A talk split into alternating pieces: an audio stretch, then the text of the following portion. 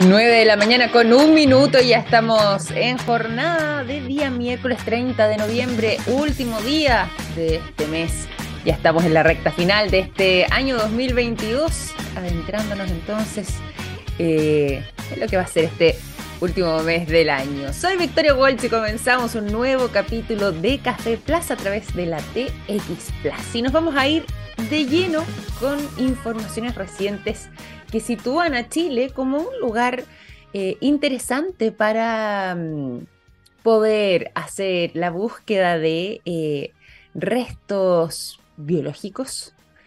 de larga data, algo que eh, el mundo de la ciencia ya está investigando. ¿Por qué? Porque fíjense que en la región de O'Higgins particularmente fueron encontrados los restos fósiles de gonofoterios. ¿Qué serán esos? Preguntarán ustedes. Bueno, son un tipo de elefantes que estuvieron viviendo hace más de 12.000 años atrás precisamente en la región de O'Higgins. Fue encontrado entonces estos fósiles en eh, ese lugar y desde el Instituto Catalán de Paleocología humana y evolución social, realizaron entonces este trabajo de investigación en conjunto con eh, algunos investigadores de la Pontificia Universidad Católica de Chile, en conjunto con la Universidad de O'Higgins, y en esta búsqueda se encontraron entonces eh, con este mm, ejemplar, al parecer no sería uno, sino que serían más de uno, es decir,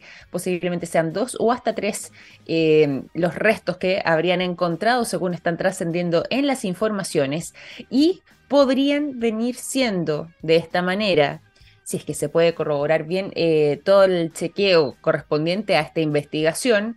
las em, evidencias también de eh, estos ejemplares bien adentrados hacia eh, nuestro continente, pero también se encontraron otro tipo de restos posiblemente que provendrían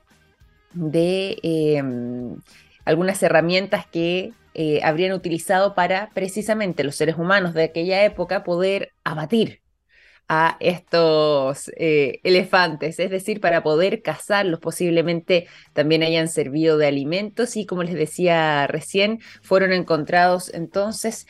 específicamente cerca de la ya extinta laguna Tahuatahua en la región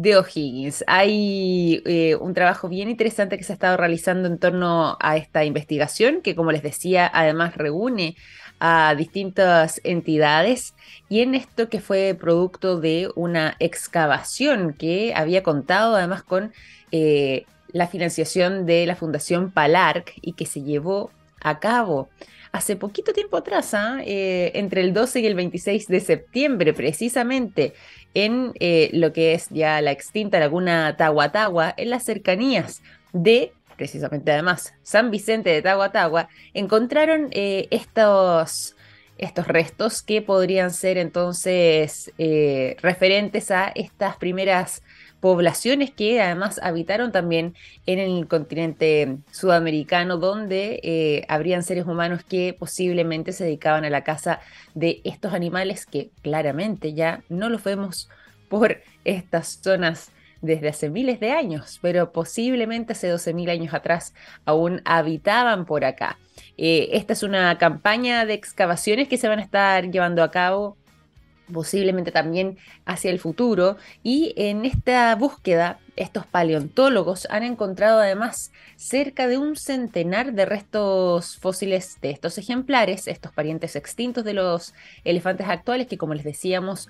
su nombre eh, real es Gonfoterios y que eh, habrían sido entonces utilizados, procesados, como describen en su informe, por estos grupos de humanos eh, de cazadores recolectores que habitaban entonces en estas tierras hace 12.000 años atrás y para los cuales ellos ya habían desarrollado y también se han encontrado entonces estas herramientas eh, que estaban pulidas que posiblemente servían para poder llevar a cabo la caza y tal vez para poder cortar lo que tiene que ver con su piel y obtener que sea su carne o quizás utilizar eh, la piel con otros fines. Incluso hasta no se descarta que con el fin de poder abrigarse o hacer algún tipo de construcción. Según los investigadores que eh, han estado mm, eh,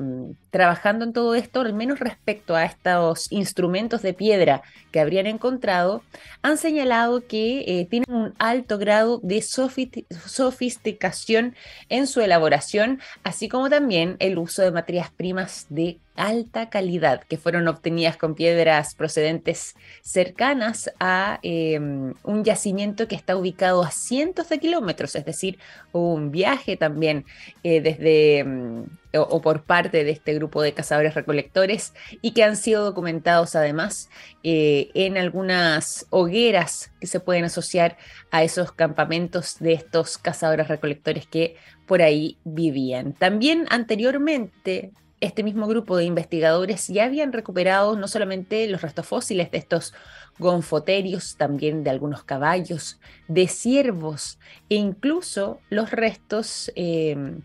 bastante abundantes de fauna más pequeña, es decir, algunos pajaritos, algunos mamíferos pequeños, incluso anfibios y reptiles que se habrían preservado todo esto gracias a la lenta deposición de la laguna mm, del yacimiento que permite que estos restos fósiles se conserven de buena manera, lo que ha sido encontrado también y que es parte de la investigación para poder entender cómo era la vida hace 12.000 años atrás en las cercanías a la ya extinta laguna Tagua y cómo es que se generaba esta dinámica no solamente entre la propia fauna que allí habitaba, quienes o cuáles eran las especies que la componían, sino que también cómo era la vida de estos cazadores recolectores que se alimentaban, que vivían, que se abrigaban, producto de eh, todos ellos. Ahí, como decíamos recién, al menos en lo que tiene que ver con la confección de estos instrumentos eh, diseñados para poder cortar eh, y para poder cazar, eran instrumentos con una alta sofisticación, es decir, lograban ellos Em, hacer trabajos y confeccionarlos de buena forma y además de eso con una cantidad importante de eh, alta materia prima dentro de lo que se ha podido analizar. ¿Qué es lo más eh, posible? ¿Qué es lo que queda por delante? Bueno, van a seguir los trabajos en los alrededores de la laguna Tahuatagua en eh, las cercanías de San Vicente de Tahuatagua y en la región de O'Higgins para poder no solamente eh, indagar si es que hay más restos fósiles ubicados en la zona, cosa que, que, se venía trabajando desde hace un buen tiempo, sino que también para poder comprender más respecto a estos primeros humanos que habrían llegado hacia estos rincones del continente americano y que fueron desarrollando entonces sus vidas, haciendo los primeros asentamientos humanos y una cosa interesante que además se preguntan estos investigadores y que posiblemente quizás otras excavaciones también así lo demuestren, tendrían que ver con que si es que los humanos fueron los que causaron o no la extinción de estos animales, de estos ejemplares de elefantes en América del Sur. Esa es una buena pregunta. Posiblemente, quizás, en caso de haber sucedido algo así, haya tenido que ver precisamente con la caza de estos ejemplares y eh, es algo de lo que están intentando despejar como duda de parte de este grupo de investigadores de distintas instituciones e entidades que están eh, trabajando en la zona en estos trabajos de excavación, en conjunto también con un grupo internacional de investigadores de aproximadamente 20 personas, en su mayoría vinculados a distintas universidades y centros de alto rendimiento de investigación en arqueología y paleontología, que han estado prestando su cooperación en lo que ha sido este trabajo conjunto. Ya está dando esta noticia la vuelta al mundo y sitúa entonces a la región de O'Higgins como un punto interesante para la arqueología y también para la paleontología, producto de estos hallazgos. Los restos de elefante de más de 12.000 años de antigüedad que se ubican entonces en la ya extinta laguna de Tahuatagua en la región de O'Higgins, pero también eh, el hallazgo de eh, instrumentos confeccionados por seres humanos hace aproximadamente 12.000 años atrás y que se habrían utilizado ya sea para su casa o también con otros fines que podrían ser de alimentación o de confección de eh, algunos artículos posiblemente para el abrigo o para la vivienda. Está interesante además esta noticia, ya está dando la vuelta al mundo como les señalaba recién. Y es una buena manera para comenzar esta jornada de día miércoles, ahora que estamos a mitad de semana eh, con estas novedades, pero también vamos a estar revisando otras informaciones. Les cuento que tenemos un tremendo programa para el día de hoy. Vamos a estar conversando después de la música sobre mm, las tarifas eléctricas locales, que son las que menos subieron globalmente, al menos respecto a estas salsas que hemos estado experimentando y por lo mismo vamos a estar conversando sobre este tema junto al coordinador técnico de Zafira Energía, Fabián Lobos, que nos va a estar acompañando en algunos minutos más en nuestro programa. Pero de momento, cuando ya son las 9 con 11, quiero que comencemos la mañana con mucha energía y por lo mismo también la buena música hace de lo suyo. Los quiero dejar con el sonido de Aerosmith y la canción Hold in My Soul. Me encanta esta canción que suena a continuación durante esta mañana de día miércoles 30 de noviembre a las 9 de la mañana con 11 minutos a través de la TX Plus. Ya son las 9 de la mañana con 16 minutos en esta jornada de día miércoles 30 de noviembre y vamos a seguir con la conversación, vamos a seguir con las informaciones y vamos a seguir con los buenos datos. Por lo mismo les cuento que los productos de yodo de SQM están en tomografías con medios de contraste que sirven para diagnosticar el cáncer. Gracias a eso millones de personas inician tratamientos oportunos. Los productos de SQM ayudan a mejorar nuestra calidad de vida. Pueden encontrar toda la información directamente en su sitio web www.sqm.com. Ya les había indicado también que íbamos a estar teniendo una interesante conversación eh, durante esta mañana junto a, Fabián Lobos, el coordinador técnico de Zafira Energía, vamos a estar hablando respecto a eh, el incremento en los, las tarifas eléctricas, que es algo que, em, si bien de manera global a todos nos ha quejado, al menos en Chile, este nivel de incremento ha sido menor que en otros lugares del mundo, si es que hacemos la comparación global. ¿A qué se debe esto? ¿De qué manera también podemos tener una energía más eficiente? Bueno, Fabián nos va a contar todo esto, sobre todo además porque en Zafira Energía también han estado entregando innovadoras soluciones a empresas en lo que tiene que ver con la transformación de su matriz energética. Le vamos a estar preguntando todos los detalles, así que Fabián, bienvenido aquí a Café Plus. Muy buenos días, qué gusto tenerte por acá. Hola, hola, buenos días. Gracias por, la invitación. Eh, también muy, muy contento de estar aquí, así que eh, feliz de poder contarle un poco de nuestras experiencias y, y, claro, el tema que nos invitan también a, conversar. Totalmente, y qué gusto además nosotros también contentos de poder recibirte y que nos acompañes acá en el programa, sobre todo porque tenemos muchas dudas sobre este tema tan importante ahora que... Eh,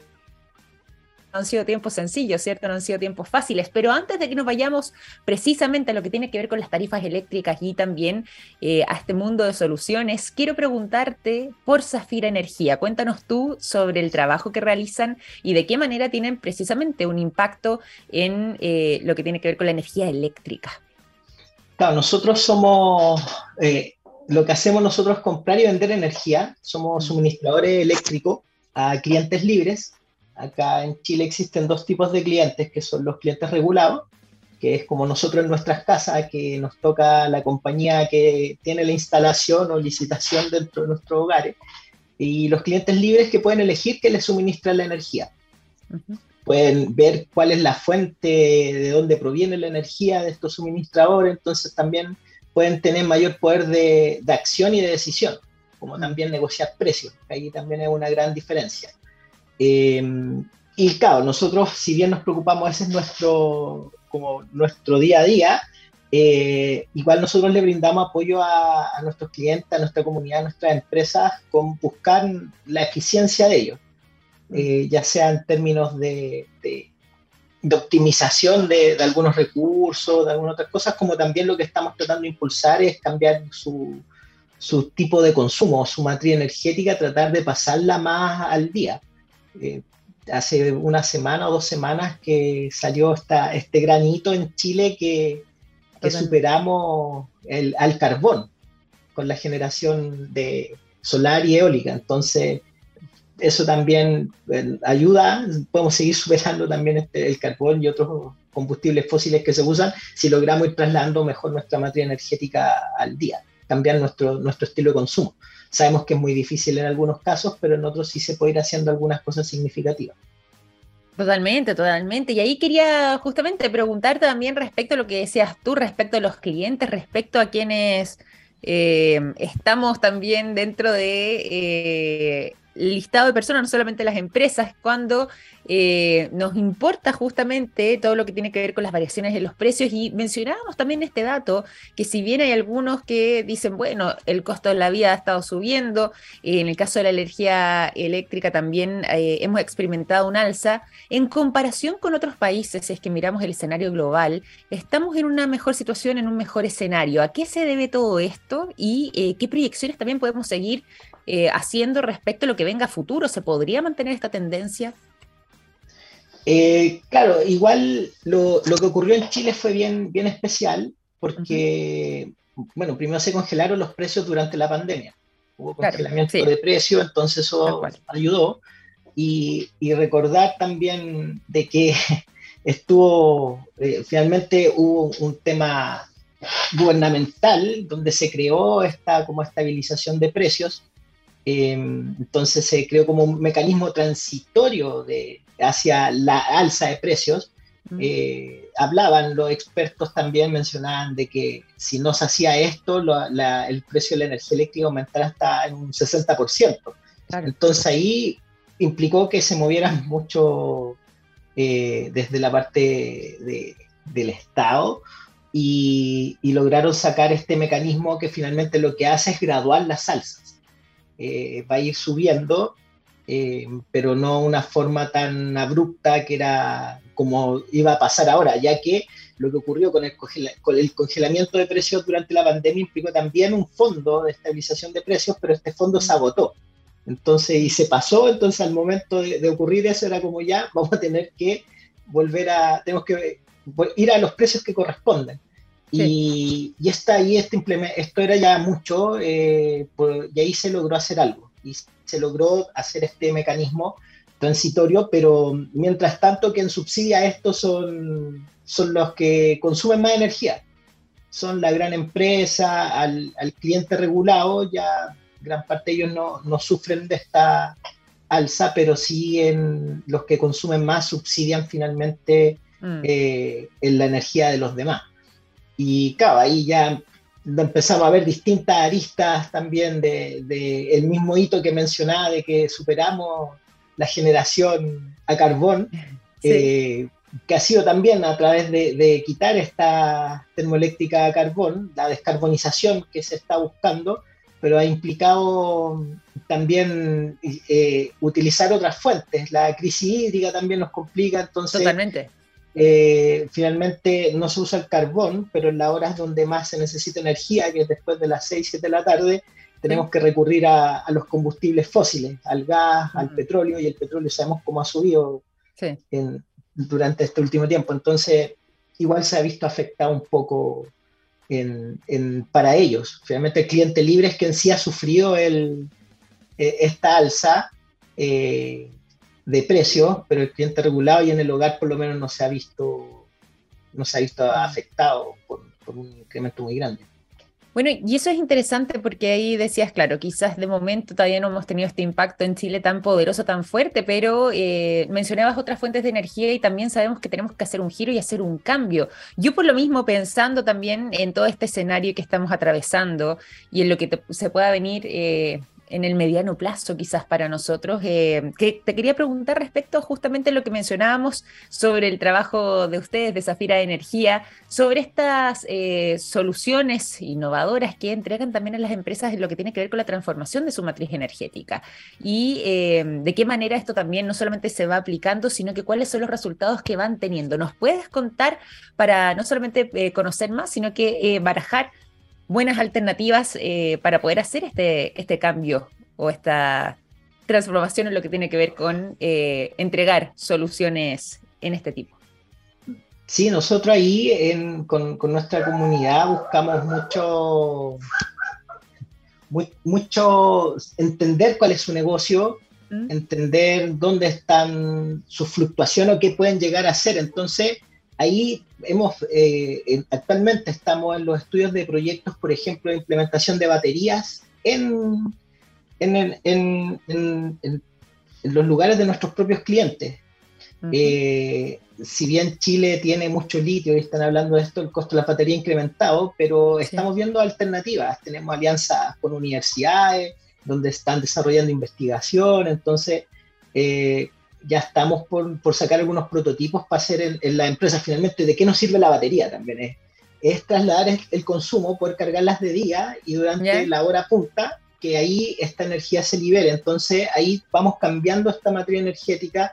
eh, nosotros también, como los clientes pueden negociar sus precios con nosotros, nosotros estamos generando eh, precios diferenciados. Entregamos un precio para el horario solar, donde la energía es más limpia, es más barata, y otro precio más alto en este otro horario no solar, que le llamamos. Entonces ahí lo, lo, hacemos para que haya un incentivo del cliente a tratar de cambiar su consumo hacia el día. Entonces también dentro de nuestra oferta de lo, de lo que podemos hacer lo estamos barajando de esa manera. Nosotros también buscamos generaciones eh, con parques solares, con eólica, con alguna otra alternativa hidroeléctricas de pasada. Entonces eh, buscamos eso para poder generar este, esta diferenciación de precios, tratar de ayudar e incentivar desde esa parte, como también nosotros buscamos y entregamos financiamiento a algunos proyectos eh, más puntuales, como en el caso que estamos viendo con las baterías, o hoy en día también con lo de electromovilidad, que vemos que cliente tiene flota de vehículos y también estamos haciendo alianzas con, con proveedores de, de, vehículos eléctricos para poder entregarle una alternativa a ellos. Nosotros mismos estamos viendo la instalación de los electrocargadores, entonces también ir, ir transformando todo ese, ese esos como, como eso, es, esos consumos de energía que tienen que no son eléctricos. Buscamos que mm. se electrifique su materia energética. Eh, hasta hemos hecho análisis de cambiar algunos procesos también productivos a eléctricos, que lo hacen eh, con gas o con caldera y que también... Y, ahí buscamos alternativas, en verdad, finalmente, de, cómo hacerlo todo más, más, sostenible, más sustentable, más amigable con el, con el medio ambiente. Eh, y varios están eh, muy interesados. Algunos nos, solicitan, por ejemplo, que entreguemos un certificado al aire, que es un certificado internacional de trazabilidad de la energía, donde dice que ellos, el 100% de la energía que ellos consumen proviene de origen renovable, energía limpia. Entonces, eh, buscamos nosotros hacer eso, ese impacto con ellos y, mantener esta relación bien horizontal y honesta. Eso yo creo que también es fundamental con ellos. Nos ha tocado ver algunos proyectos y decirle en verdad, mira, este proyecto no, no, no da, no da económicamente o no se puede por tal motivo o al mismo momento también de ofertar algún precio que se ha incrementado hasta el doble en la actualidad o más. Eh, les decimos y explicamos el por qué está sucediendo. También eso es importante, no es porque Totalmente. piensen que no estamos aprovechando del, de la oportunidad que hay y, por eso tenemos precios más altos y no, en verdad tiene que ver con el sistema, cómo, cómo está funcionando. Pero de todas maneras se puede generar este impacto y sobre todo además un ahorro importante cuando estábamos mencionando eh, el tema de los costos. En el caso al menos del el ahorro para eh, los clientes o las empresas que contratan sus servicios, ¿hasta cuánto puede llegar a ser respecto a eh, el costo de la electricidad convencional? claro, era hasta, hasta el año pasado, era un 30%, 35% llegaban de ahorro en el costo de energía. Eh, hoy en día ya ha disminuido a un 20, un 15, pero también vemos qué alternativas podemos tener para poder, para, que, para que mejore el ahorro. O con este ahorro también, lo que hacemos algunos con este ahorro se invierte en alguna otra, alguna otra solución. Claro, claro. Oye, pero de todas maneras hay una excelente alternativa, pensando también en eh, la autonomía que mencionabas tú, pensando también en eh, el aspecto económico y además en el impacto que esto puede tener. Eh, es interesante además que puedan regirse, como decías tú, y parte del modelo que ustedes han diseñado tenga que ver con eh, la utilización de energías limpias para poder precisamente en estos horarios punta, después de las 7 de la tarde, como señalabas, quizás contar con esta alternativa y hacerlo de esta forma eh, una buena solución, innovadora además, dicho sea de paso. Yo por lo mismo quería preguntarte y sobre todo además pensando en quienes nos escuchan, quienes puedan estar interesados en conocerlos más, en contactarse con ustedes, de qué manera pueden comunicarse, cuáles son las vías de eh, comunicación entonces con sus clientes y dónde pueden encontrar toda esa información requerida. Bien, nosotros por la página web www.safirenergia.cl ahí nos, nos, encuentran y por todas las redes sociales también estamos presentes y, y, siempre estamos en conversaciones, organizamos algunos, algunos webinars, nos invitan a participar en algunas charlas o paneles de expertos, hemos estado harto con nuestra presencia ahora en universidades, eh, sembrando para el futuro, porque de ahí van a venir nuevos cambios, nuevas, ideas, nuevas cosas, entonces es muy, muy relevante. Eh, esa es la manera en que nos encuentran, principalmente por internet, igual nosotros estamos eh, siempre buscando, buscando a nuestros mm. clientes, publicando algunos insights algunas cosas como interesantes para toda la comunidad. No, maravilloso y qué bueno además tener esta, este diálogo, ¿cierto? Esta conversación para la comunidad, decías tú, para quienes eh, conocen su trabajo, quienes los van siguiendo y para quienes están interesados también después de esta conversación en poder no solamente encontrar más información, sino que justamente poder adentrarse más en este mundo, en lo que tiene que ver con la generación de energía y por supuesto poder tomar buenas decisiones pensando además en estos tiempos complejos, eh, como mencionábamos antes, pero hay alternativas, existen soluciones innovadoras y por lo mismo queríamos conversar contigo también, Fabián, para poder conocer y sobre todo además entendiendo esta realidad que estamos atravesando actualmente. Te quiero agradecer por esta conversación, por tu tiempo durante esta mañana y bueno, estaremos en contacto, me imagino, también más adelante para seguir eh, indagando más en este tipo de temas que nos interesan tanto también aquí en Café Plus. Muchísimas gracias, un gran abrazo. Muchas gracias, Victoria. Un abrazo. Fabián Lobos, entonces, coordinador técnico de Zafira Energía, conversando con nosotros durante esta mañana de día miércoles en Café Plus. Vamos a continuar aquí en el programa y nos vamos a ir eh, a la conversación. Los quiero dejar con el sonido de Imagine Dragons. La canción Don't Mind es lo que suena a continuación y a la vuelta seguimos con más informaciones. 9 de la mañana con 36 minutos. Hablemos de volcanes, de vulcanología, pero no, de volcanes, de volcanes en este caso en particular, eso sí, de lo que ha estado sucediendo con eh, un tema que nos tiene preocupados acá, al menos en Chile, y es lo que está pasando con el volcán Villarrica. Hay una mm, eh, alerta que hemos estado mencionando con la cual están rigiéndose todas las personas que además viven en las zonas aledañas al volcán Villarrica. Les hemos estado contando también a lo largo de los capítulos del programa cómo está la gente de Pucón, que es justamente la que actualmente se presentaría... Em, como una de las zonas rojas, es decir, una de las zonas más complejas en caso de eh, alguna situación mayor donde eh, la actividad volcánica pudiese comenzar no solamente a aumentar, sino que eh, incluso pensando en una posible erupción, podría ser precisamente uno de los lugares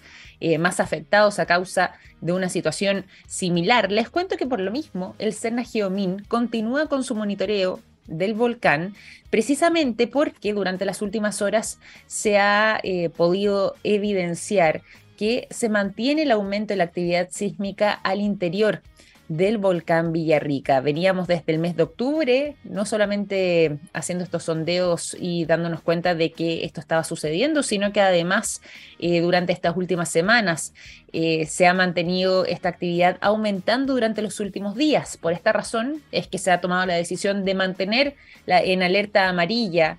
eh, todas las zonas cercanas al volcán Villarrica, que implica dicho sea de paso, la prohibición a acercarse a este lugar, pensando además en todo el material que ha estado eh, saliendo desde los orígenes del volcán, que se han estado eh, reportando en su caída en los alrededores y que por supuesto podría generar no solamente daño, sino que además peligro para quienes intenten acercarse. Ha habido mm,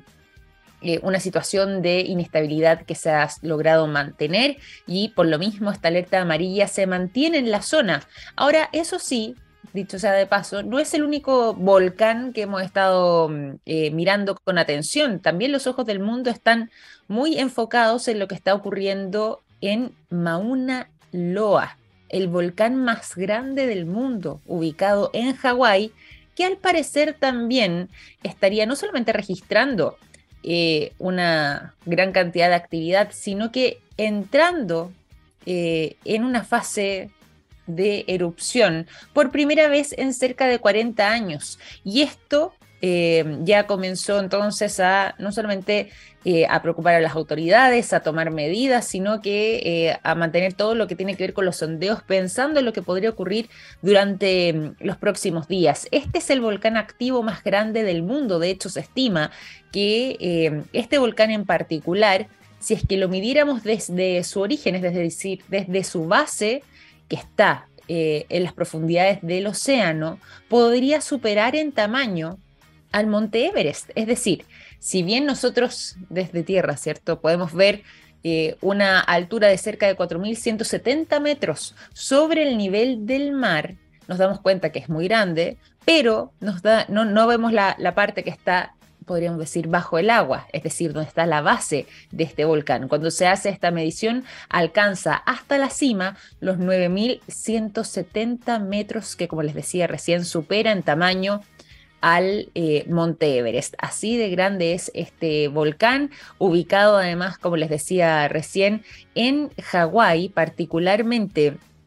eh, lo hace ser parte de em, este verdadero cordón o esta cadena de cinco volcanes que forman la isla grande de Hawái y que al menos en este caso en particular, el Mauna Loa, dicho sea de paso, su nombre en hawaiano significa montaña larga, eh, este volcán en particular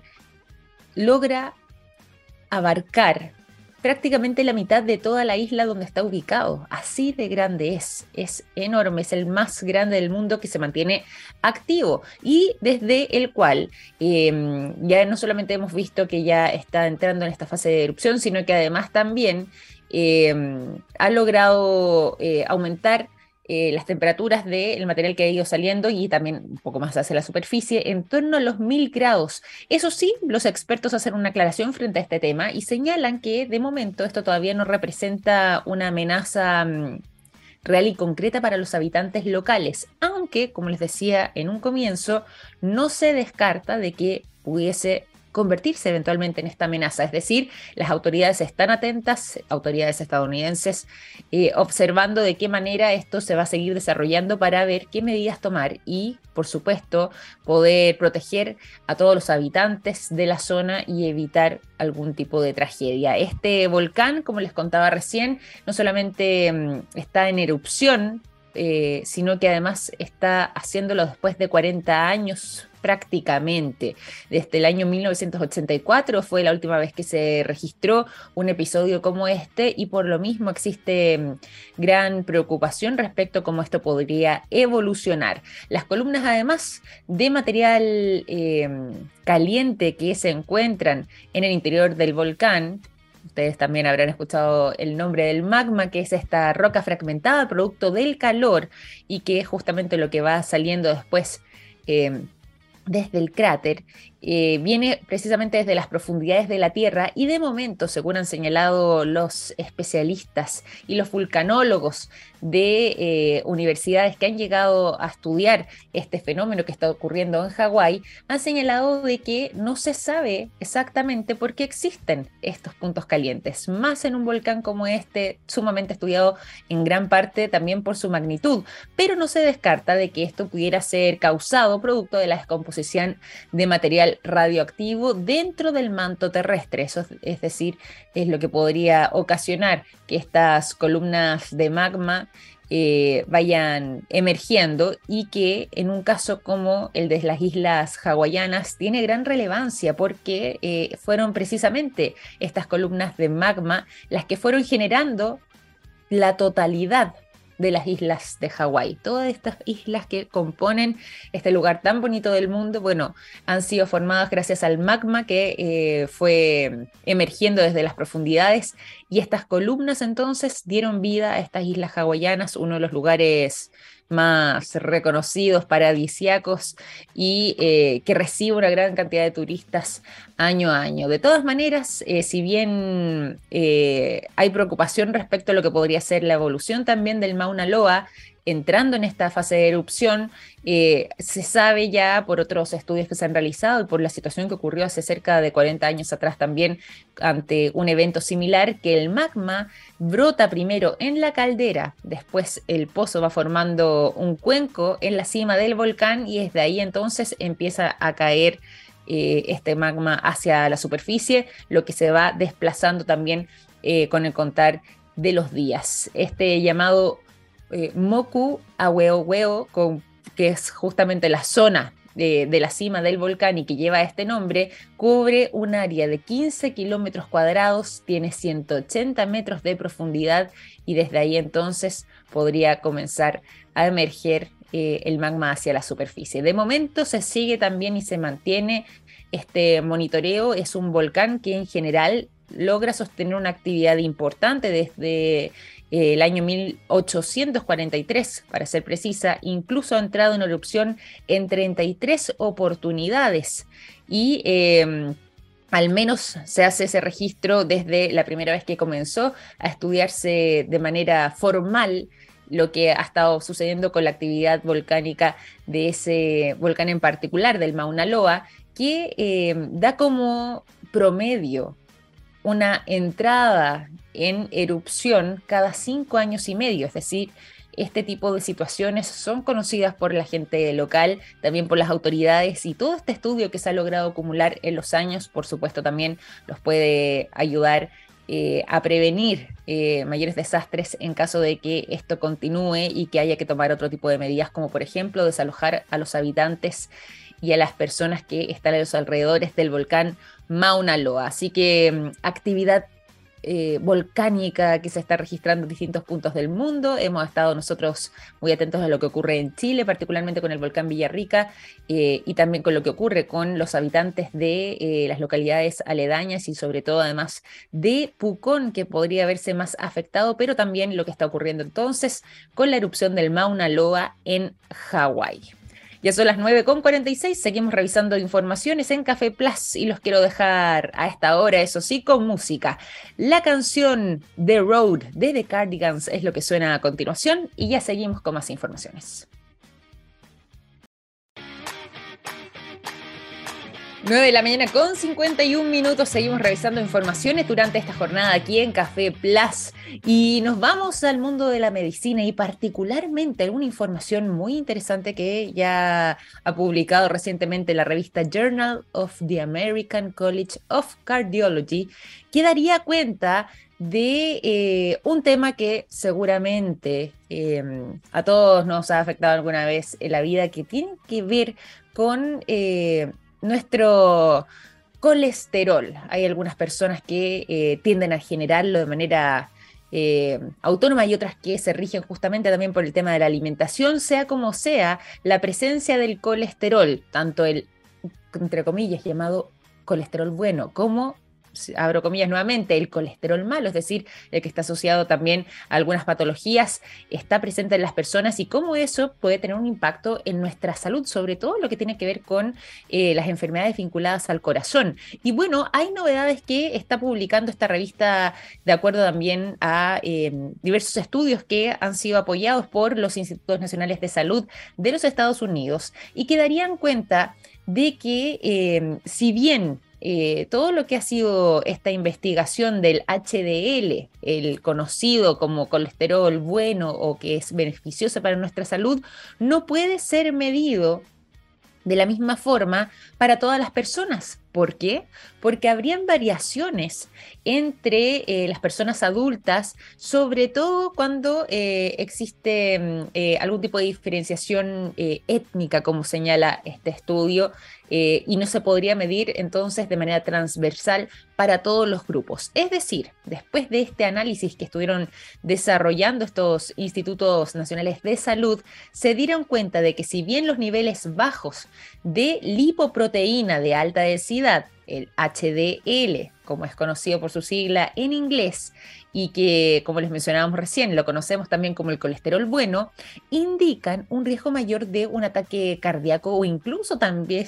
de muertes vinculadas a enfermedades al corazón entre las personas, eh, abro comillas, blancas adultas, tal como lo señala el eh, estudio, o, em, perdón, y, y, esto no sería el mismo resultado eh, como dato para las personas afroamericanas adultas, es decir, habría una diferencia importante ahí. Y eh, de esta misma manera, este grupo de investigadores no encontraron una relación entre los niveles altos de HDL y la reducción del riesgo cardiovascular, incluso para cualquiera de estos dos grupos. Es decir, ahí sí ya habría mm, eh, una medición que podemos hacerla de manera transversal, pero no en sentido contrario y esto es muy importante pensando también en las medidas y en las recomendaciones que muchas veces se entregan respecto a la manera en que tenemos que manejar este tipo de colesterol y respecto precisamente a lo que tiene que ver con eh, lo que las personas de manera eh, personal pueden tomar como medidas para prevenir enfermedades cardíacas o prevenir cualquier tipo de patología vinculada al corazón. Y en este caso en particular, como decíamos recién, algo que eh, comúnmente es aceptado eh, dentro de los distintos equipos médicos e incluso también científicos e investigadores alrededor del mundo, es que existe esta mm, vinculación establecida por mucho tiempo que describe al HDL como un colesterol beneficioso que eh, eh, ayuda a la salud cardíaca. Si bien esto mm, eh, es válido para todos los grupos étnicos, es distinto lo que tiene que ver con lo que se había aceptado comúnmente, de que justamente estos altos niveles de HDL son un detrimento, sea cual sea la raza, y al menos eso sí podría tener entonces Em, algún tipo de impacto en las medidas que se vayan tomando de parte de los equipos médicos. Según eh, este estudio, se pusieron a prueba estas presunciones y se dio entonces como resultado lo que les mencionábamos recién. El colesterol bueno no necesariamente es tan óptimo para poder predecir enfermedades al corazón y puede incluso tener algunas variaciones en lo que tiene que ver con eh, los grupos raciales y étnicos, al menos como lo va señalando este estudio que ya está publicado en la revista Journal of the American College of Cardiology. Ya pueden encontrar toda esa información publicada entonces a través de esta importante revista científica de los Estados Unidos, donde se daría cuenta de estos resultados. Ya son las 9.56, se nos va pasando muy rápido, no solamente este año, 2022, eh, ahora ya que estamos adentrándonos en la recta final, sino que también nuestro capítulo de Café Plus. Los quiero eh, dejar invitados a seguir en sintonía de txplus.com para que estén atentos a nuestra programación porque ya está por comenzar Oh My Geek Next. Nosotros nos reencontramos mañana a las 9 de la mañana con más informaciones, más conversación y la mejor música a través de Café Plus. Un gran abrazo, que estén muy bien, que tengan un excelente día. Chao, chao.